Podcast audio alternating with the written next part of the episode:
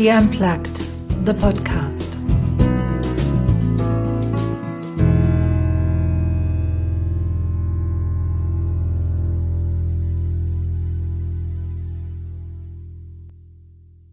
Hello, everybody, to the podcast She Unplugged with my guest of the week, Helen. And Helen is a business psychologist and an expert in change and well-being. That's what I wrote down when we when we started preparing.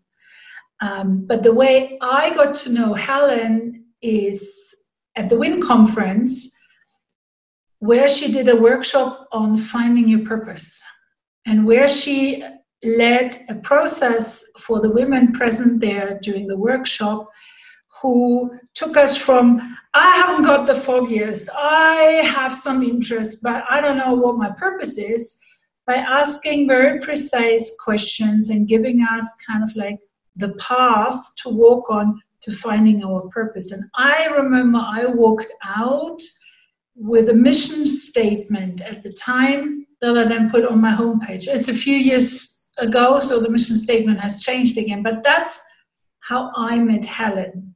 So, welcome, Helen. I'm so excited for you to be in my podcast. I'm so happy to be in your podcast. What would you like to be known for? Ha, that's a good uh, question. Something I think we are all wondering about lifelong. But as it is right now, I am I'm a keynote speaker and, as you said, a business psychologist. And the reason why I'm actually a keynote speaker and giving workshops and working with leaders and organizations regarding sustainable well being is um, I would like us to thrive in spite of um, change and in spite of rapid change, sometimes also in spite of non sustainable change, because sometimes it really is not sustainable and we have to go through it anyway. So I think my my purpose is to to share how can we do this together. And my view is very much a holistic view. I work very much with organizations as them being organisms because my deep philosophy is that our body, and that is also what my next book is about, and what my previous books have been also about. But the next one, especially, this that our body, which we all have, we all have one, right? That it's actually an enormous genius role model for how we can work with organizations, how we can work with leadership, and in sustainable ways, because our body has actually been on the planet for thousands and thousands of years, and it's very, very adaptive, and we are still here. Look at you, look at me um, the listeners and viewers can look at themselves.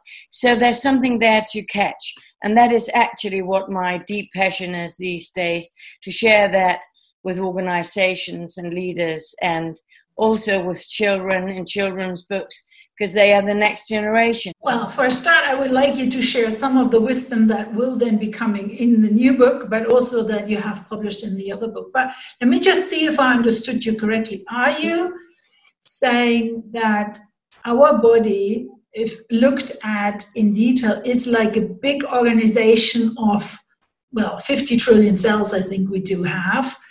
In terms of like how does it function, how does it work together, who's running which part, and what can we learn from that body and put it into practice in our businesses. Did I get that right? Yeah, you did perfectly right. Uh, I would say um, if I if I may divide it in two, what is very practical is that we, in the first case, look at our body as immensely intelligent. We actually has have a body intelligence, for example, proven by the fact I think that most of us have actually experienced, namely that we get a bodily experience before we get a thought about that something is right or wrong or turn turn right or wrong or go straight ahead or choose this person and not that person um, study that um, theme and not that so um, um back off run away whatever it might be our body tells us before actually our thoughts and our our mind um, gives us some information. So that is for one, and that we can train. And that is um, a whole book in itself, but that is about, I call it noise reduction, where we work with all the epigenetic factors like nutrition, um, our feelings, our thought, our movements, uh, the way we, we move around, like could be exercise, uh, could be walking, breathing. Um, that is one thing. But the other thing is that yes, you understood it perfectly right. That when when we look at the body as an organization, it's uh, it it's actually an a genius role model how to lead um, how to be an employee, how to work together, mm, maybe to redefine what leadership is, um, maybe to redefine what is um, what is actually the connecting tissue in a body. What would that be in an organization? And in, in my point of view, those are the deeds. I operate with 12 deeds that actually is is the, the connective tissue in our organization. Um, so, um, with the deeds, we can actually decency, transparency, uh, we can actually uh, navigate, but it requires it requires something from us because it requires that I put my ego aside. And it also requires that I put my power games aside. And it requires that I reflect upon um, is there such a thing as corruption and power games in the body? No, there is not, because if there was, we would all be dead. It would simply not function. It would be dysfunctional, deeply dysfunctional. And um, what we can watch these years, for example, I'm so very proud of actually myself sharing a podcast uh, in three weeks' time with a the leader of a company in Denmark, an institution actually, where which has been um, uh, it's it's it's it's been Europe's best public working place. And now it's also Denmark's best public working place. And what's interesting there is that they operate with what they call um, a leadership free organization. Wow. Isn't that wow? And what a lot of companies in Europe um, um, whom I'm working with have learned from the con- corona, um, the corona challenges um, they all already do give the power to the people in the front line. Um, so they give them the power. They they they organize their work themselves. They are giving the money. They uh, actually also have created a way of documenting, um, which they all also need to do, and they call it a competence compass. The front line, even they themselves recruit new employees. So, so this company is actually doing a lot of what a lot of institutions and companies learned from the corona challenges. And what is interesting is they are they are purpose driven. And what is also interesting is that as uh, as those who are the leaders, but who are the facilitating leaders, what they say is that one has as an employee to accept that we are actually building the railway as as the train drives along meaning that you probably could say that you have to have a flexible mind and also you have to be a very good um, co-creator and there are no power games in that organization so it's very interesting to meet a a leader, but but leaders in the sense of facilitating uh, cells, um, and it works tremendously well. Um, I, am not saying that let's uh, let's uh, not have any hierarchies and all leaders in all our, our organizations should be facilitating. But what I'm saying is that it's very highly interesting that it works that well for them and that the way they actually do it completely imitates the way the body would do it and does it.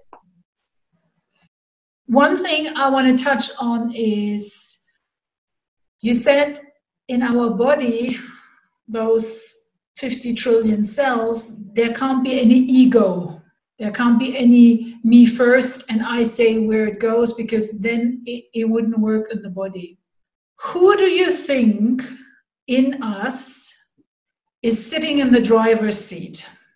If we take it in the easy way, um, then I think all the cells are in the driving seat together.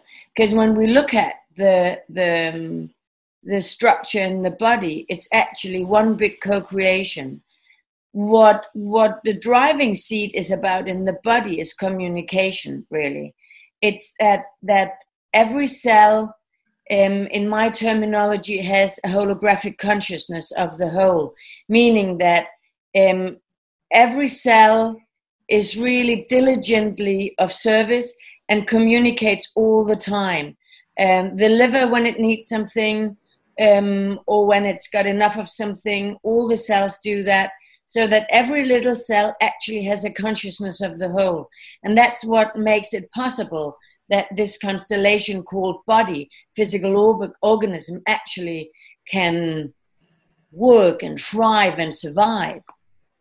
If we transfer that now across into companies, that would be an argument for full transparency yeah. in, in organizations? And how do we then would have that full transparency work? And or how would we train everybody to understand everything? I think it would start with understanding what kind of being we are, we are and probably by redefining uh, what we are here for, which sounds very philosophical, but actually it's it's uh, it's deeply practical because um, we are also already seeing it actually in in the social responsibility if you will, movement or tendency. Um, and this and and also Corona has shown us that we it would probably be a, a very good idea to uh, be, be planetary and also support ourselves locally, um, because Corona has shown us that all these um, various uh, borders um, in in times of challenges and war and whatever, maybe even peace, but but that we need actually to to be regenerative organisms. We actually need also to think in and include the local perspective.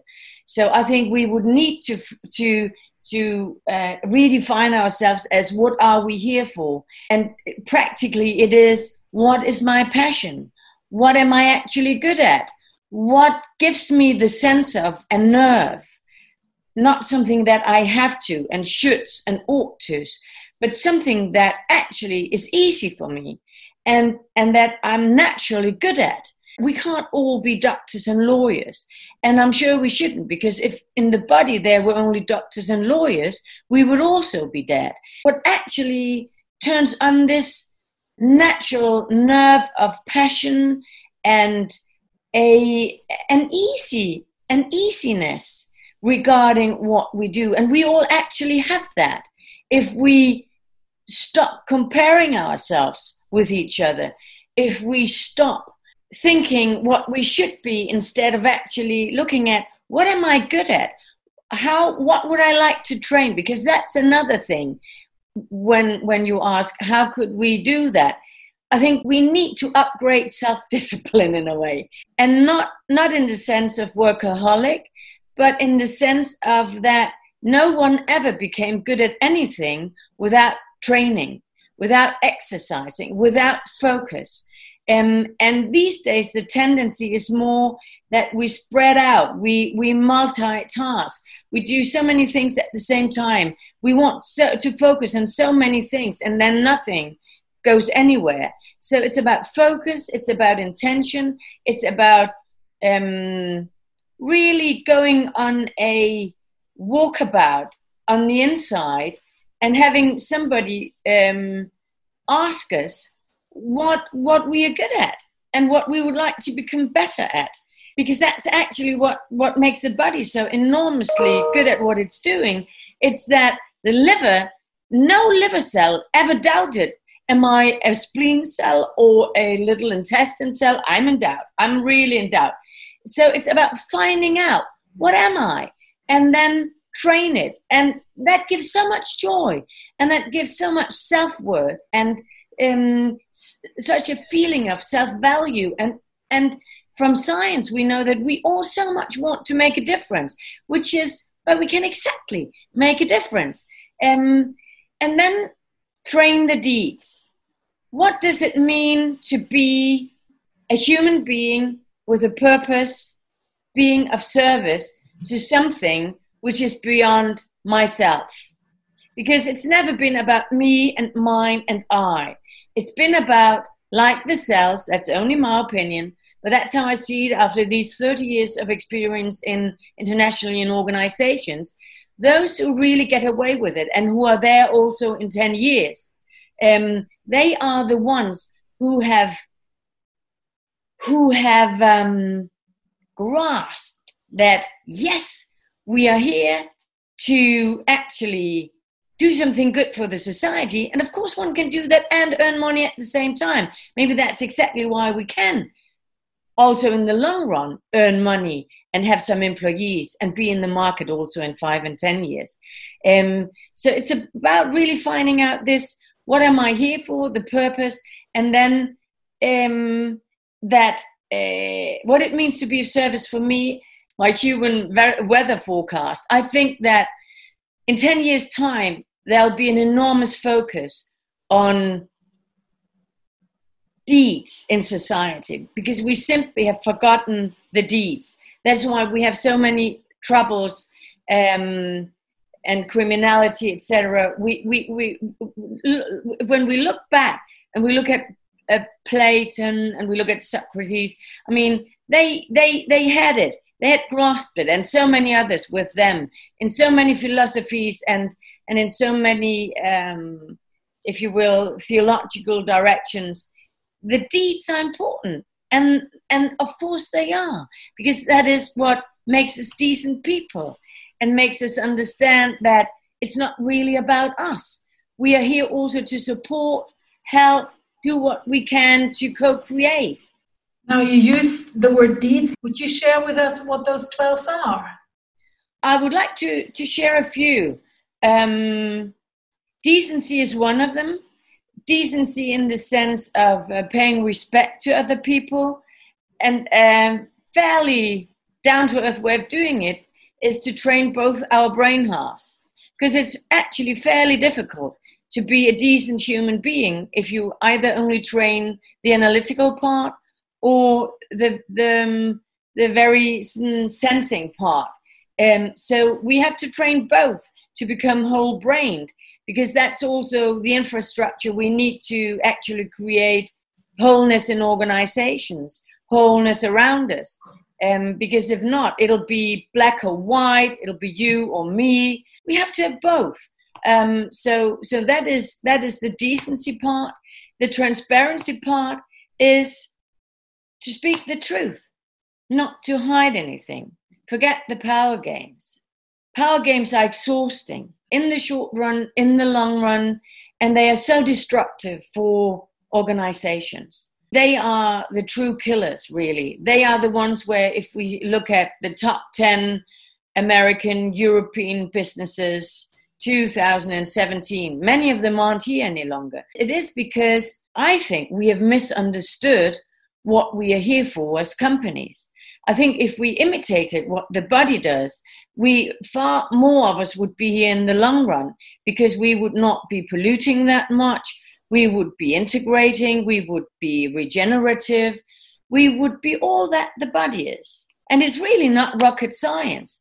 I think it's so down to earth logical. And also, I do understand why the growth paradigm has influenced us as it has, and it's brought us hopefully also many good things. Um, but as we see it now, um, we need to we simply need to shift our our mindsets and we need to contribute to actually shift the paradigm um, and the wonderful news is that each of us are masters in doing it we just have really to to to pull forth the masters in ourselves which is also why i forgot to say that in the very beginning but that is also why i offer the seminars i do and my well-being coach education because we in our in our educational system the deeds aren't taught to us really.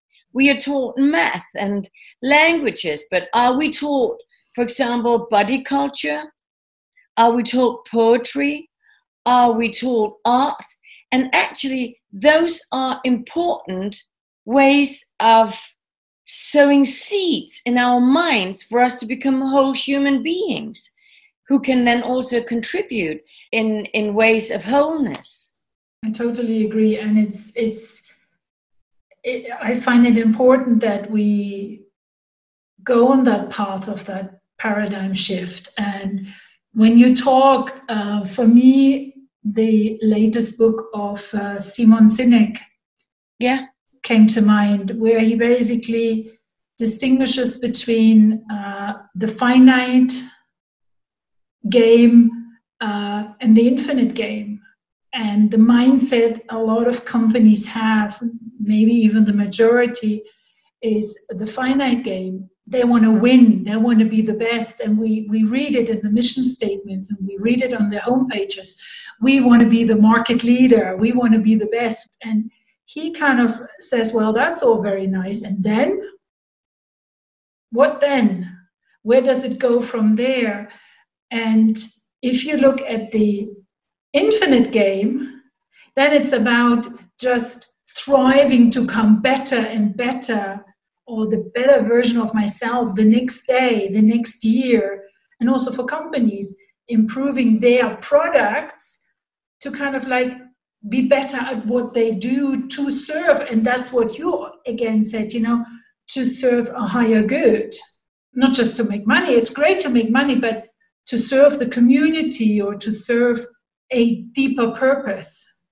Yeah. You mentioned epigenetic factors. Yeah. Could you just tell us what, how you define epigenetic factors? Yeah, it's not really my definition, but the scientific definition is that for a long time we believed that we are born with some genes and that's it. That's my heritage. Epigenetics tells us via the scientific research that, interestingly enough, our DNA can actually be turned on and be turned off. We, we all have, so it seems, uh, according to science and to research, that we, we all have many kinds of diseases which can actually be activated or not. And with some people, they are activated, with some people, not. What is it? What are the factors that activate or not? And the epigenetic factors are nutrition, feelings, thoughts, the people I am, I am around, friends, my family, colleagues, how how how I am influenced by the surroundings. It's um, and it's it's exercise or the lack of all said. And um, interestingly enough, in in those various unique combinations, which is in in every human being's life. Um, some some illnesses, some diseases, some psychological reactions um, can be activated or not, depending on what we eat or not. Um, so um, it's actually, you could say it's about lifestyle. So it's about how do I choose to live? What consumer do I used to be? So it's a conscious choice. That's not what epigenetics say. That's what I say. But I think I think the bridge from talking about epigenetics to and then what can I do is have a look at well how am I living what actually really exhausts me what makes me unhappy um, is this a thought that actually builds me up? Because some of us maybe don't always think about that the thoughts we have we can actually influence by saying, Hey, thought, where did you come from? And do I want you to completely fill my whole brain? No, no, I do not. Then what thought would I like to actually circulate? I would rather like this thought to circulate and then repeat that because when we start repeating or actually just thinking in new ways or um, taking all the epigenetic factors, um, walking in new ways or running or um, making some yoga moves or whatever, we start building new neural pathways. And neural pathways is the same as storing new psychological information in our psyche. And what we know from psychological research, which I think is tremendous, exciting, and, and those are not new news, but it is that the majority of feelings, thoughts, habits in general, they will determine my life. They, the majority of thoughts I'm thinking, they will determine what I'm thinking next, and next, and next. Um, so there's hope for everyone because we can actually start becoming more conscious about what am I thinking. I don't want to think that. Well, then what do I want to think? I want to think this, and I don't want to lie on the couch all day. Well, then how do I get out? Well, then maybe just five five meters of walking out and back. That's that's ten meters. That's great. That's an enormous improvement compared to lying on a couch. So um, there's hope for everyone, but it does take some kind of conscious choice that I think it would be wise if I changed this. I think it would be wise if, and a good idea for me, if I stopped doing this and started doing that. And there comes then, you know, all these New Year's where we want five things and we make up these enormous goals. And I want to run a marathon in March, and now it's January. And I mean, how not fair that is to many of us. What about, hey, I want to go for a walk every day and the rest is bonus. Then I'm building up new neural pathways about, hey, I'm actually keeping my promises to myself. And that's a different way of living. So it, it's, it's a consciousness about what is my intention. Intention um, is another very important thing when, when, we, when we talk about epigenetics intention and focus. Because um, as Aristotle said, 250 years before actually before Christ, he said, the human being is what it repeatedly does. And we are what we repeatedly do. Um, for for good or for less good. Um, so um, we are in the driver's seat, really. But we are very much also depending on the peers we choose, uh, the friends we choose. Um, we really need to to choose them well. And and the Native Americans would say, go into nature. A Japanese professor, which I'm reading at the moment, he says, go into the forest and do some forest bathing. Um, because, um, as the Native American said, the, the, the, they called the trees for the standing people. So I think um, that's also right and left brain coming together. I mean, who would have thought 10 years ago that we would hear about a Japanese professor um, with a great reputation and actually uh, an advisor for the Japanese government, advising the government to tell the public to go forest bathing three or four hours a week. That doesn't surprise me because out of Japan came the came the research um, on the water molecules yeah and the, the, the the wording that we put yeah. in or the music that i mean he did research on music that he played and words that he put on yeah. the glasses i find the way you described it very clear and what it takes and i think that's really the maybe the hardest part i see it as a waking up mm. kind of like a, a, a sleepwalking and this is what what I see around me, many, many people do. It's kind of a sleepwalking. We do. Things happen to us. Life happens to me. Um, And unfortunately, and I'm part of that group of people, things have to go really, really terribly wrong before that consciousness kicks in? Or how are you advising people who haven't woken up? Or how would you advise them to wake up? Or how do you help them to wake up? Well, um, I completely understand what you mean with waking up. Um, what what I what I do is and I think that is what we can do as human beings, which is such a heavenly gift that we have, that we can use empathy and that we can go in resonance with each other and that we can show compassion. Not that we necessarily suffer with, with each other, but that we that we use our empathy and go in resonance with each other. And the Danish philosopher Kierkegaard would say, to meet people where they are at. Because we all have a story. And that story, um, in many ways, have determined our lives. And we all have coping strategies, which I also write about in my new book and, and, and teach these days. And those coping strategies, they've worked enormously well for a while. They've actually been, for most of us, a surviving survival strategy. And at some point, it starts working against most of us. I do various things. I support people in finding out whether there is such a thing as a coping strategy in their lives. And then we have a loving look at that. And then we work around basic assumptions because we all have subconscious basic assumptions, um, including myself. And um, it's such a relief to become conscious about something that determined my life without me knowing it. and also, actually, with me and us doing stuff. When we look back, we think about why did I say that? Why did I do that? Why did I go into that? Why did I keep on being in that relationship, in that working environment? Um, and a lot of times, there's a basic assumption actually determining our behavior there.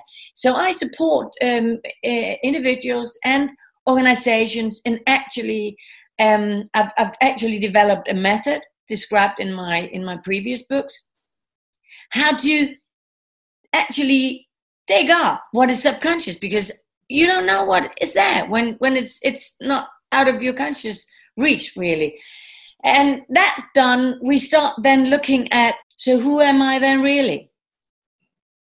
It's a bit like the matrix actually. We've been so diligent. We've been so wanting the best for ourselves for our our workplace for our family and suddenly one day, mostly due to either uh, illness or life, death, divorce, we kind of wake up in the sense of that we are shaken and we need to find a new ground. And the good news is we don't need to get out of on that limb um, before actually changing because when we think about what responsibility means, the ability to respond, if we just start in the small things, listen to what my body is actually signaling, listen to what I, I am sensing and feeling when that happens, when that happens, when that happens. So that I, that I, in every situation, I start using my ability to respond and use that to build consciousness. After a while, I have myself connected the dots without going necessarily to a psychologist or a psychiatrist. It can actually be done in, in, in the small ways. The small ways are very often the best ways in daily day life, being in, in the grocery store, meeting uh, a neighbor, um, what am I thinking? What am I feeling? Do I want still to gossip in small ways or in big ways? No, not really. Why do I actually do that? I don't know. I don't know where it started even. So that we, we start changing it in, in, in small ways. And then suddenly the small ways become bigger and bigger and bigger and bigger ways. And suddenly I've actually got a redefined perspective and a redefined and conscious perspective of who I am and where I'm going by actually using my ability to respond. Well, what you describe, in, in my words, it would go in the direction of actually freeing myself and of all the conditioning, of all the layers upon layers upon layers that have been put on me. Yeah. Trying to figure out who I am, even switching on the sensory system of the body. How does my body feel? Do I feel an ache or is everything running smoothly? Even that shift back in the days that was that was i didn't think of that. Yeah you know that's why I'm, why i define the, the words sort of like sleepwalking you know i'm i'm there but i'm not really there. Yeah so I, and and a lot of people describe that that's that exactly that feeling to me uh, it's as if i'm walking beside myself i'm not really me the reason why I think I, I put it in the words I do is to is to do what I can to make it as practical as possible, um, so that um, we we can actually start right now. For example, in the way you know every every every summer I give various summer seminars. I have what I call the Open Body University, which is offered every summer and now also over the year. What I, for example, teach during my, my fasting uh, seminars, which I've been giving for 30 years, is to support people in starting talking to their body, starting talking to their organs, asking the liver, What do you want to tell me? And it's incredible what the liver and the the the kidneys and the spleen. I mean what they've got to tell us because i mean it's complete overload. They're wanting to talk to us for 20 for 30 for 50 years. And finally they get a they get a they get a chance. So they actually have got so much to tell which is is is of enormous support for the human being doing that meditation because such a, a lot of content can be prevented. Disease can be prevented. And also imagine the sense of being in, maybe not in control, but in, in, in, in contact with my body, that I'm not, I'm not just reactively trying to get rid of a headache or eating pills for this and for that and for such. I'm going to the source actually and asking, hey, what what is that symptom about? What can I do? Um, because the body is the biggest healer. And when I say the body, it's, I mean, psychosomatically, body and psyche is one. So, so many answers can be given. And in, in, in, in cultures, previous cultures, before we came along and thought that we were so wise and so clever and so smart, they actually, in those we call primitive cultures, they actually asked their bodies. That was a, a natural part of being alive. That was a natural part of going through rituals, going through maturing in life, going from child to teenager to grown up. I so understand why people come to to to psychologists and whoever can help them and say, um, I feel like sleepwalking because if we think about how amazing creatures we are and how little of that genius we use, maybe it's zero point many zeros one. How can we be of service to our environment? We yeah. talked about that. I wonder if we need somehow or if we have lost in in in our evolution that thought that feeling that knowledge that we are part of the system the body and that the body is of service to us and we are of service to the body. One of both kind of like leave the table when things go wrong. That by getting back in touch, and I've seen that in, in cultures like in Australia when we went traveling, the Aborigines, they're, they're, they're so deeply connected to to the earth, to nature, to themselves. They, they don't see themselves as them, they see themselves as part of nature. They see themselves as serving nature and nature serving them. How do you see our future in the next, I don't know, 10, 20, 25, 30 years? What do you see is coming our way? What I see coming our way is that we will have some great wake up calls, which we have had all along. we just um, didn't really maybe interpret them that way. Um, because, as you also say, we have, as um, a, a planetary tribe, we've distanced us from nature due to the growth paradigm and also at some point church or religion came came between us and nature in many ways. Because there was a time where we actually you could say it started with actually when we started um, the industrialization. Some some some philosophers uh, would would state that. We've actually distanced us too far away from nature and we don't listen to nature out here and we don't listen to nature in here. That's macrocosmos and microcosmos same thing.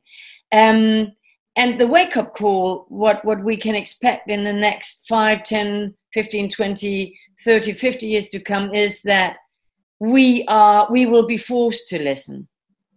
We'll be forced in a way that i think we'll see um, more uh, like tsunamis or earthquakes and stuff like that. And we'll also see financial sadly financial recession. And um, a bit like what Corona did to us, we will then, because it's about life and death, um, in many ways, also financial life and death, we will in in we'll be forced to actually work in the way the body does. We will be forced to trusting our employees and actually practicing self-organization. Leadership will be forced to redefine itself, finding uh, new paths um, so that leaders and leadership will be about facilitating. Uh, a lot of things will move around power. So we'll we'll see power waving back and forth and back and forth um, until, sadly, a lot of energy and financial resources have been um, used in that process. But it seems to be necessary because it is as if that when we go from one paradigm to another if we don't listen we we will we will have to learn it in in a bit in in in the hard way sadly. So so i think it'll it'll we'll be we'll be by nature we'll be forced by financial um, conditions we'll be forced to redefine what is a company what is an organization what are we here for? Because we'll be forced to actually work pretty much local because a lot of our global infrastructural pathways, they'll be blocked for one or the other reason. So we'll be finding ourselves in more local communities and more self-organizing, um, more co-creative, more creative, more innovative, and imitating nature in many ways, also in our product development, so that we pollute less, and we'll we'll we'll redefine what health is. We'll also redefine our health system so that um, all these immensely dedicated physicians and doctors out there that they will be allowed from what they learn at university to actually work more holistically. Because i've got i work with so many uh, doctors physicians nurses and they so wish that that paradigm would change as well um, but they don't learn it uh, and they aren't allowed to learn it at university it's not in their curriculum even even though they wish for it. So i think we'll see a redefinition going in a holistic direction in many many many many ways. And we'll see regenerative and regeneration uh, grow, grow, grow, grow, grow, so, because that's one of the life forces. It's distribution, it's regeneration, it's co-creation. We'll see these life forces which are so naturally alive in nature and in our body. We'll see them also start working their ways very effectively in organizations and and in, in public services as well. We are a very adaptive race. It's so deep in our nature that we want to make a positive difference and that we actually want to do good. And if you see the tendencies in the work, world there really are powerful reactions towards dictatorships some are more successful than others. And then also the challenge is always then what takes over when the dictator is gone. we see that again and again and again that we get rid of the old dysfunctional structures but we we don't have the democratic structures ready to take over and then just another dictator like force takes over and probably that will happen uh, sometimes over till from the grassroots level democracy structures have made their way so that it's actually a grassroots movement it's it's it's the people so it, it, i think the the future is people governed in many ways much more than we see it now being business governed. To answer your question in a very short way, is that what we've seen in Corona being a crisis, we'll see over and over and over again, influenced by other kinds of crises, that we, due to the crisis, life and death matters, we will start, we'll just have to doing to do what nature would do, what our body would do naturally. Um, and in that way, it'll become a habit and a habit and a habit and a habit. And certain, certain, suddenly it's a structure, and we find out actually works. Why not go on doing that? So that'll slowly take over. What qualities do you think will be required for us to learn those new ways? I mean, empathy you you you mentioned already, and I think it will be part of that of that system to redefine leadership, to go towards facilitating the work of the team or the company. What qualities, what values, uh, what strengths are needed to do that? I think whole brainedness, for one thing, because it's, it's really almost impossible to create infrastructures of wholeness in the outside world if you don't have the infrastructure of wholeness in your brain. The other thing is that we actually have got another brain, namely in our digestion system, and that's not something I invented. But um, interestingly, we have uh, cultures of bacteria down there, and 90% of our nervous system goes from there to our brain, and only 10% goes the other way. So we need to actually take care of what we eat and also recognize that we redefine ourselves as beings because um, we we are more than we thought. So that's brain number two, which we need to look into because these two brains are very important for our ways of because that that's in other words that's biochemistry, and biochemistry rocks and rules. And so um, we need to actually really look into our biochemistry because that biochemistry will also facilitate how I am able to understand the world. How am I able to change, change perspective? How am I able to put my ego, to pull my ego out of the equation called life and recognize and simply grasp that it was never about me. I'm, I'm certainly a valuable being. I can certainly contribute. I can certainly co create, but it was never about me. It was about that I am a spleen cell or a liver cell or whatever cell I am and find out what cell I am and then really go together with the other liver cells and create a organism that can thrive and survive and be sustainable and uh, robust and resilient, and we we are we are champs in that. We are we are universal champs in that. Um, so so in it, it it really need these qualities of redefining why I'm here. It starts there, and it, it can also start, I think, in looking at my local community and have a look. What can I contribute with here? For example, in Japan, uh, an economist told me who has advised the Japanese parliament, they've got a, a system where which which actually uh, uh, uh, grew from that they had so many elderly people and they didn't have finances their national economy simply could not provide for all these elderly people and all, all these services they needed so they created a complementary system where for example if you're good at um, moving the lawn then I call you, hey, could you come move my lawn? And that you get a certain uh, amount of points.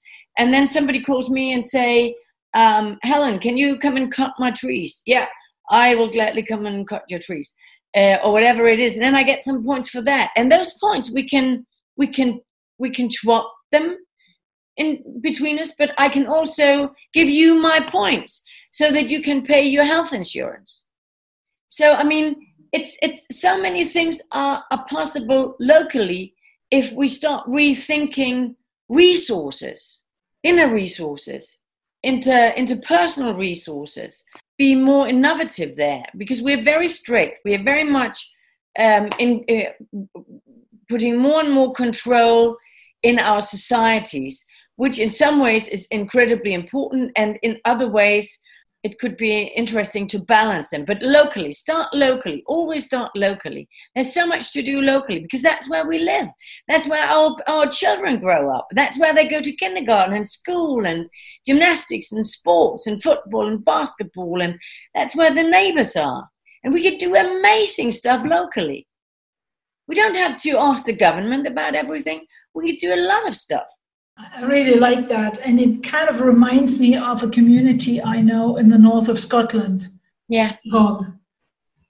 Uh, it's my kind of second home. I feel very much at home there. And there, the focus is the community. It's the local community. It's what can I do for the community? What can I do for you? It is putting the the bigger picture first and saying, well, I also do a job that might not be my favorite one. So they have um, they have the people working in the garden, and then they have the maintenance people. And I remember somebody telling me, um, when you have the job to clean the toilet, which is definitely not the favorite job of anybody, but take a pride of leaving that toilet in a way that the next person walking in there is like joyful. That is kind of like the way you described that for me. This is what they try to live there. Helen, I could talk to you forever and ever. Likewise. Thank you. Helen, was there a question that you would have really wanted me to ask that I didn't? Then you could answer it now? Or is there something where you say, I would really repeat, want to repeat that? I would like to underline that that's the most important thing for me right now. I think you asked so many excellent questions, which I really love to to dive into. But I think what I would like to say at the end is when I think about all the people I've met during all these years, in organizations and also individually, what comes to my mind is that we strive. It's so life confirming that we have ambitions and that we want to do good and we want to contribute. And that said, I think it could be a relief for many if we if we started out with I'm actually good enough as I am. I don't need to change of course that's not the same as that it's okay that i terrorize other people etc but it, I, I just meet so many people who lifelong think they should be better or different uh, more. And so they are more surviving than actually living and they're pretty hard on themselves. And when i think about those people being hard on themselves, when I stand beside them, when I meet them, I think they are marvelous. I think they are amazing. And they don't need to change a thing.